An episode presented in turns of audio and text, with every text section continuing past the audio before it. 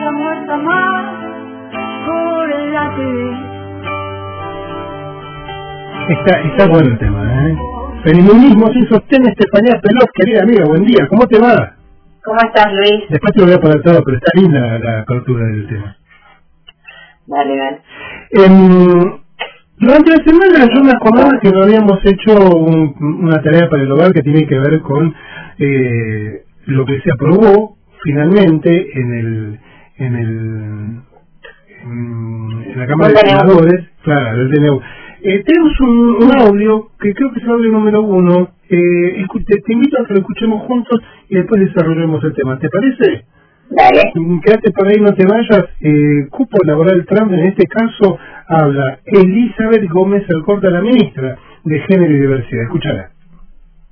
Este viernes salió publicado en el boletín oficial el decreto presidencial por el cual se establece el cupo laboral para las personas travestis, trans, transexuales, eh, transgéneros, mm, para que puedan asegurarse en el sector público y garantizarle un mínimo de un 1% eh, de la totalidad de los cargos y de, las, de los contratos. También crea un registro en el, en el ámbito del Ministerio de las Mujeres, Géneros y Diversidad, un registro que es optativo la inscripción, pero que, eh, pero que va a permitir justamente asegurar eh, y garantizar eh, esas contrataciones y crea una unidad de coordinación interministerial entre también que encabeza el Ministerio de las Mujeres que va a estar integrado por el Ministerio de Educación, la Secretaría de Empleo Público y el INADI.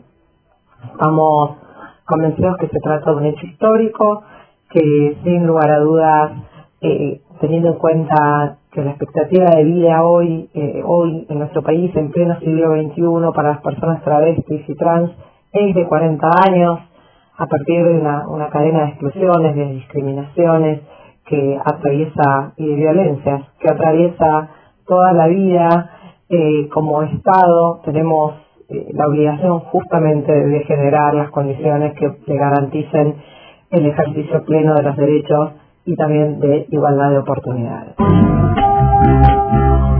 Eh, la ministra Elizabeth Gómez Alcorta haciendo una especie de, mm, de por- del por qué, no esto. Contame vos porque tengo varias cosas para contarte, preguntarte después.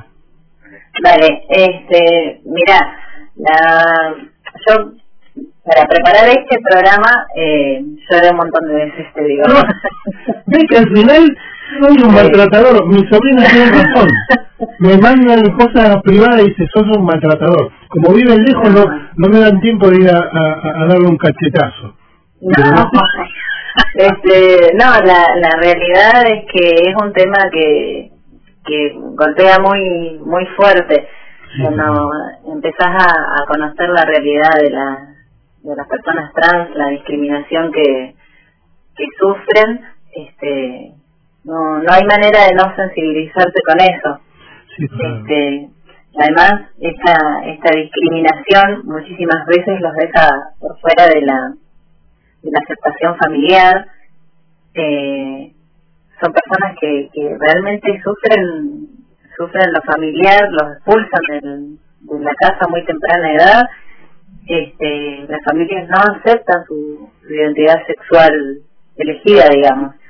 Este, esto también implica muchísimas veces una exclusión escolar también, porque imagínate que, que si alguien queda fuera de, del hogar, digamos, ¿cómo, cómo le puedes pedir a, a esa persona, a ese joven, a esa joven, que estudie? Este, así que hay toda una cuestión alrededor que la verdad que muchas veces nos deja sin palabras y nos hace pensar en, qué privilegiados somos. El otro día, cuando preparamos nuestro, nuestros trabajos, eh, nos intercambiamos cosas y yo puse, porque me llegó un, un video de un, eh, de un joven trans que eh, también llorando decía, ya tenía todo para irme, para mudarme, eh, y el dueño del departamento no me lo quiso, no, no aceptó, después que habían hablado todo con el inmobiliario y qué sé yo, eh, alquilármelo porque soy trans. Y es, Claro. es muy duro, ¿no? Permitime que te, que te corrija, Dale, dale, dale. ¿viste? marcándote el paso de cerca, Mm. una joven trans. Este, ¿Ves? ¿Ves cómo, cómo me trata Gustavo? Claro, es que, es que son pequeñas palabras que, que la realidad es que cambian muchísimo en cuanto al trato. Capaz que a nosotros no nos hace la diferencia, No, pero sí. pero a las personas trans sí porque tienen que ver con su propia identidad, ¿no? Con su autopercepción. Vos tenés que, vos tenés que tenerme paciencia. Y para, Sí, el otro- ahora, y para el la otro lado, construcción siempre es lenta, digamos. no, claro, y, la- y para el otro lado me pregunta mi operador técnico. Como para el otro Claro, lado. es, es tu mujer, y para el lado del chico, No entiendo. ah, te maté. No bueno, entiendo la pregunta. claro, vos me dijiste para la chica, ¿sí? Claro. Y cuando es al revés, cuando es el chico, que tiene otra percepción de género femenino, Claro, o sea, se trata de, según la percepción que tenga la, la persona, según la ah, autopercepción. ahí entendí, ahí entendí. Ah, está bien. Bueno, Eh, bueno, no, de no, te va a casar nunca vos con ese. Sí, bueno, ¿qué va a hacer? A esto aportó muchísimo la ley de identidad de género, Sí, claro. este, que salió en el 2012. La realidad fue una, una alegría enorme saber que era una, una lucha más ganada, ¿no? Este, a pesar de que tenía que venir acompañada con, con esta ley que, que todavía se tiene que sancionar porque por ahora es un decreto eh, de, de cupo laboral trans. La ley de, de identidad de género lo que permite es que vos tengas la identidad de lo que te autopercibís.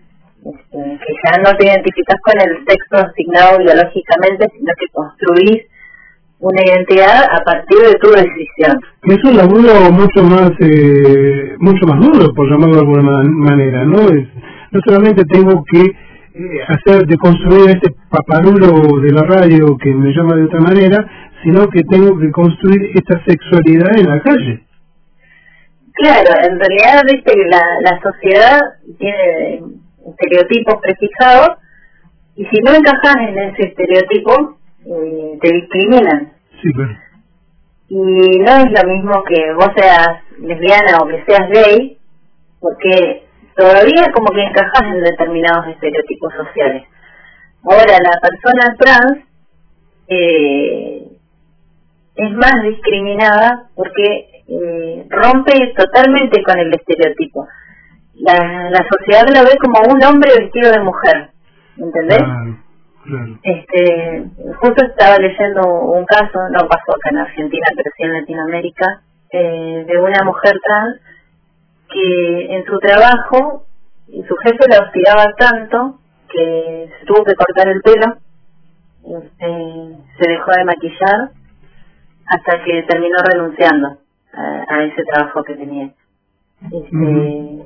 La verdad es que es doloroso porque uno puede llegar a tener algún conflicto laboral, alguna vez sentirse mal, pero pensar en que por tu forma de vestir, por tu forma de hablar, por tu autopercepción en cuanto a la identidad, te discriminen, te hostiguen, eh, el daño psicológico que, que producen es casi irreparable, te diría.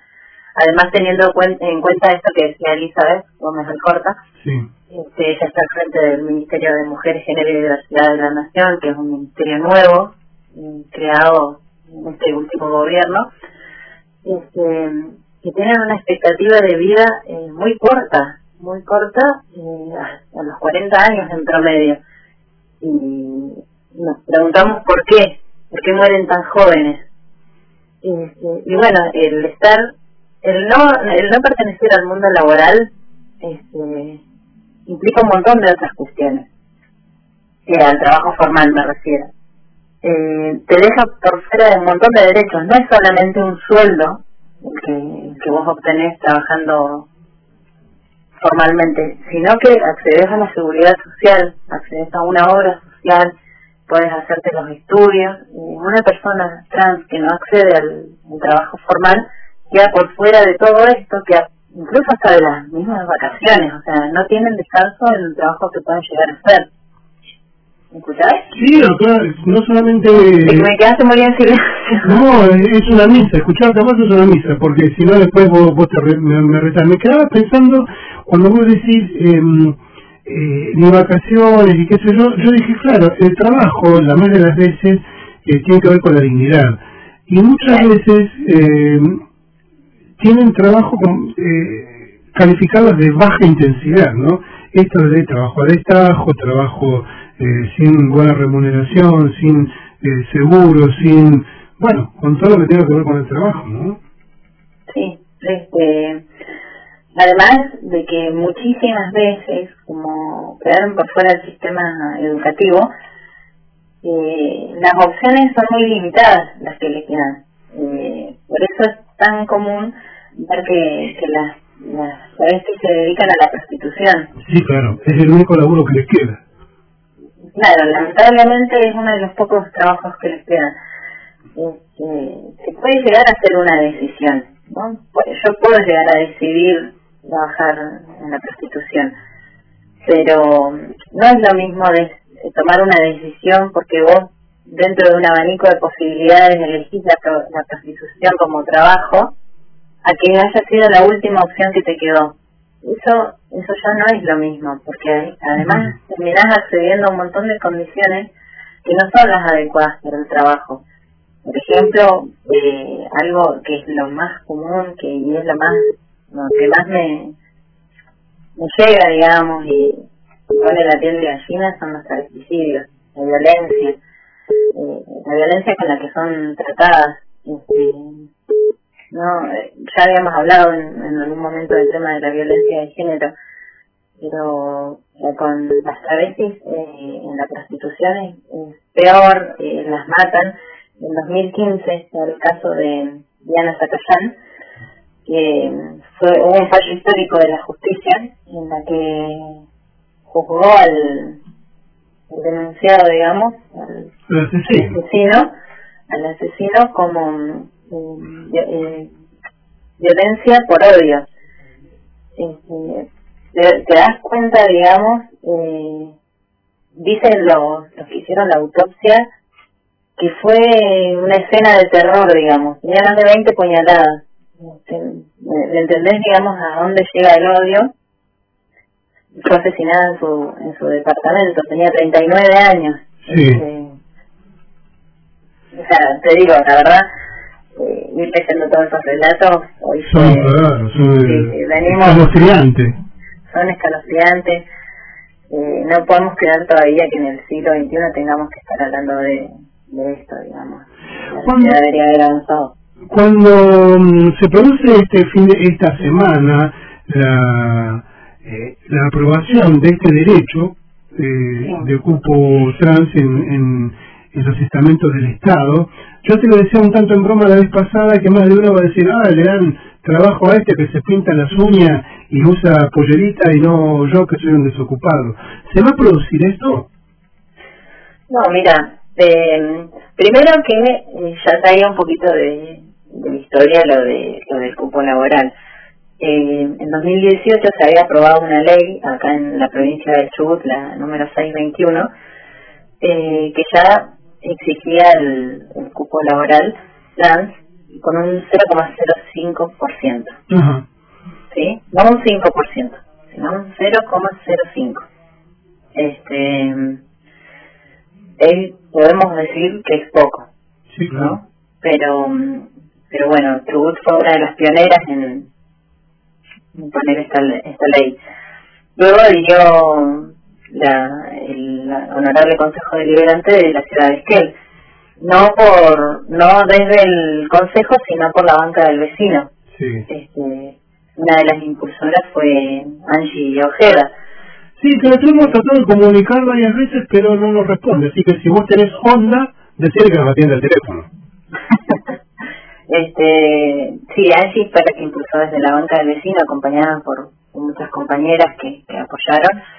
Este, esa es la ordenanza 22-2020. Ujú. Y también, como era la ley provincial, es un 0,05%. ¿sí? Eh, implica la creación de un registro único de, de aspirantes, ¿no? Para tener esto, un, un registro de cuántas personas realmente son transexuales y requieren el acceso a un, a un trabajo formal. Claro, me imagino que ahora todo lo que tenga que ver con esto que estás diciendo vos, llamarlo papelería, administrativo, llamarlo requerimiento, no sé cómo, cómo será, va a tener que tener una, una reglamentación interesante de discusión o de debate, precisamente por esto, ¿no? Que uno dice que cómo será esta cuestión. Eh, ¿Vos suponés que será fácil en todo caso en nuestra ciudad de Gel que tiene las dos cosas, ley nacional y ordenanza, poderlo poner en, práctica? Ahora es que él tiene eh, ley nacional, ley provincial y ordenanza municipal. Ahora falta la reglamentación de la, de la ordenanza, ¿no? Este, pero debería debería marchar. Mm. Este, lo que sí el, el DNU nacional implica la contratación de un 1% Mira. de representación trans, travesti y transgénero en el sector público. Este, implica un poquitito más, ¿no? Sí, sí, sí. Sí, sí. Pero es eso. Si vos no obligás, digamos, eh, no se dice, pero se sigue discriminando. Obviamente, no, claro, claro, sí, sí, sí. Bueno, ya te digo, no es lo mismo, eh, no es que todo el colectivo LGTBIQ que, que queda por fuera del trabajo formal. Muchas veces para, para una, una mujer lesbiana, te diría, un hombre homosexual, no es tan difícil el acceso al trabajo como para las personas transgénero. Sí, claro, sí es verdad eso. Sufre muchísimo más la, la discriminación. Además, este, lo que te digo, ya sufren la discriminación desde el seno materno, te diría, desde el, desde el hogar, desde el lugar más seguro que, que podría llegar a pensarse desde una, de una sociedad como la que tenemos, tan estructurada, eh, desde ahí ya sufren la, la discriminación. Me encantó. ¿Y después? Sí. Sí, decime. No, no, no, no, no, porque te iba a llevar a otro tema, pero te escucho. No, que después tenemos el tema de la, de la meritocracia que está tan presente también en estos tiempos y en nuestra sociedad. Eh, demostrar una total idoneidad, pero si vos te pones a pensar que una persona no tuvo acceso a la escuela, que difícilmente pueda mostrar idoneidad. Y no es por su culpa, ¿me entendés? Es por lo que a lo que la sociedad lo recluyó. Entonces debemos generar programas de capacitaciones, de acceso a la escuela, pero con eso también tenemos que cortar, con el bullying, con la discriminación intraescolar, intrafamiliar. Entonces hay muchísimas cosas por las que trabajar, pero esto no deja de ser un paso más enorme en la historia de garantizar una parte, aunque sea de los derechos, que vienen realmente de la mano de, de la ley de identidad de género. Claro. Este, y el, en la ley de identidad de género, eh, vos podés poner el nombre que con el que vos te autopercibís, seguís manteniendo tu número de, documento, pero ¿qué pasa si, si la sociedad te sigue discriminando cuando vos en tu documento tenés, en este caso sería un nombre de, de varón, pero cuando te ven, vos estás vestido de mujer, ornamentado como una mujer, entonces cuando se encuentran con ese choque, ahí es donde surgen estos, estos problemas de discriminación tan graves como esta mujer que con lágrimas dice que no puede alquilar o que tiene que alquilar a nombre de otra persona o que eh, por eso esa ley también la identidad de género es tan importante para que vos puedas tener el nombre con el que te percibís, el nombre de pila, digamos. Sí, claro. Este, sí, claro. Eh, son, son leyes que realmente dan mucha mucha dignidad y, y, refuerzan muchísimo el trabajo en lo que es derechos humanos. Estamos hablando con Estefanía Peroz, nuestra columnista de, género que anda sin sostén permanentemente en su columna. Eh, te quería preguntar, no para que lo desarrolles, sí para, para, para tener opinión y si querés en otros momentos también. Vos me habías prometido eh, el, micromachismo como, como tema, no sé si lo hemos desarrollado, pero esta semana pasó algo interesante que tiene al grupo de mujeres eh, en general en alerta, que es la confirmación por parte de la justicia de los ocho años que eh, le dieron a eh, Luis Ale, el ex comisario general de la provincia de Chubut y ex diputado provincial, por abuso deshonesto a sus hijastras, ¿no? Opinión. Opinión mm. sigue siendo poco. Hoy te escuchaba hablar. la verdad nos deja un gusto de, de que fue poco, porque como sabemos cómo funciona eh, este, sistema, eh, por buena conducta, por un montón de cuestiones, por salud, eh, la pena esa de ocho años se va a reducir, no va a ser efectiva por ocho años, por eso se pedía la pena, la pena máxima. Este, y que la cumpla realmente efectiva, que sea en una cárcel. no nos olvidemos que le arruinó la vida a dos criaturas. Este, no puede estar en la calle un tipo así. Esa es la sensación que, que nos deja. Eh, te voy a dar otra tarea, perdón, que viene de parte de un oyente que es artista, que es muy joven, que está a muchísimos kilómetros de acá y dice, sería genial que aborde el tema de las personas de género no binario y género fluido, que no tengo la menor idea. Mira, hasta mi operador técnico pone ojos así, como el de oro. ¿Qué será género no binario género fluido? La gente cree que vos sabés todo esto. Yo también lo creo, ¿eh? así que te dejo la Bueno, lo estudiamos, lo estudiamos, nos vamos preparando también para... Siempre, ya te digo, estamos en permanente construcción, estamos en permanente formación como persona este, y siempre, ante todo, es el respeto a la otra persona. Siempre. Y con respecto a lo que veníamos hablando de, cupo laboral, eh, lo que quería resaltar es que ya nuestra Constitución Nacional nos asegura que todas las personas debemos tener el mismo trato. Sí, bueno, somos iguales, iguales, iguales ante la ley. Entonces ahí es donde fallamos ya en principio como sociedad. Este, nosotros tenemos que, que estructurar otras leyes que terminen obligando, digamos, a que traten a todos como a todos y a todas como personas como lo que realmente como, lo que realmente son. Yo me quiero olvidar de algo antes de que me interrumpas que viste que veníamos hablando de meritocracia de idoneidad eh, de prostitución hablamos también hoy este, y había una cuestión más que me había quedado ahí pendiente que me, me quedó dando vueltas ¿Y qué pasa con aquellas personas que se dedicaron a la prostitución, que son criminalizadas?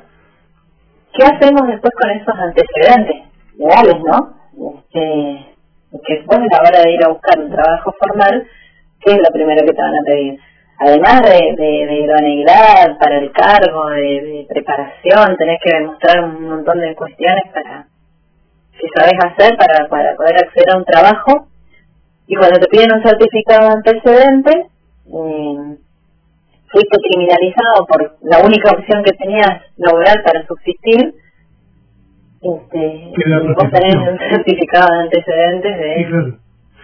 Bueno, de todas maneras, déjame, déjame hacerte dos, eh, no salvedades, pero sí cosas eh, que pueden ser tomadas en cuenta. La primera de ellas es, es personal, tenemos previsto hacer un, una entrevista con el agente de AMAR, la Asociación Argentina de Meretrices, eh, oh. en la cual tengo una eh, enorme amiga que aparte es colega, es periodista y escritora, eh, y es prostituta por elección. Primero eso. Y segundo, recordar que el Banco Nación firmó un convenio por el cupo laboral trans y es el primer banco de Latinoamérica que lo hace. ¿Qué quiero decir con esto? No somos eh, carmelitas descalzas, pero no estamos tan mal, ¿viste? Hay otros que están peores. No es para que decir, che, este, mal de muchos, consuelo de tontos. Pero vamos avanzando, como vos decías, a poquito. Claro, tal cual. Por eso te digo, faltan muchísimas cuestiones, pero no, no, no le quitemos importancia porque realmente son grandes pasos que se han dado en la historia, digamos. Sí, claro. Eh, ¿Le quedó algo? No sé, cosa que después me rete y me tire cascotazos en, en mi tejado. Yo la conozco, no, no, no, Luis, por favor, no la No, yo la conozco, porque usted me dice que no, pero me, ya me habló de Penny Vagina la semana pasada, me habla ahora de transgénero ahora y es igual, usted es así. Y después tengo... Bueno, bueno, te voy a meter un chivo entonces. Dale, por supuesto. Eh, te comentaba durante la semana que estoy subiendo la, las columnas ah, de Spotify. Sí, te, me voy a tener que enseñar a usar esas cosas raras de tecnología nueva. Ah, y estamos preparando un, un, trabajo también que tiene, y por ahí te voy a sumar a vos, porque terminé de ver una película, un documental muy bueno, que es el dilema de las redes sociales por, eh, por Netflix, te lo sugiero, miralo, está excelente y tiene mucho que ver también con todo esto que vos estás diciendo, discriminación, acoso, eh, bueno, varias cuestiones más. Eh, Y te escuché eso de Spotify. Contame vos. Nada, aparecemos como Feminismo sin sostén. Este, ¿Dónde lo busco? escriben así, Feminismo sin sostén, en, Feminismo. en la búsqueda de Spotify y ahí le van a aparecer los... los Los cortes de no sé audio. cómo, los, claro, no sé cómo decirlo, los Cortes de audio. Pieza de Este, audio. Claro, ahí- sos, sos vos derivando, ¿ves? No me digas, ¿y, yo, y, y aparezco ahí yo también o solamente Sí, vos? sí, sí, sí, apareces, apareces haciéndome preguntas. Oh, Tómala. es magia, eso es magia. Claro, Querida, amiga, bueno, todo esto va a estar subido a tu Spotify.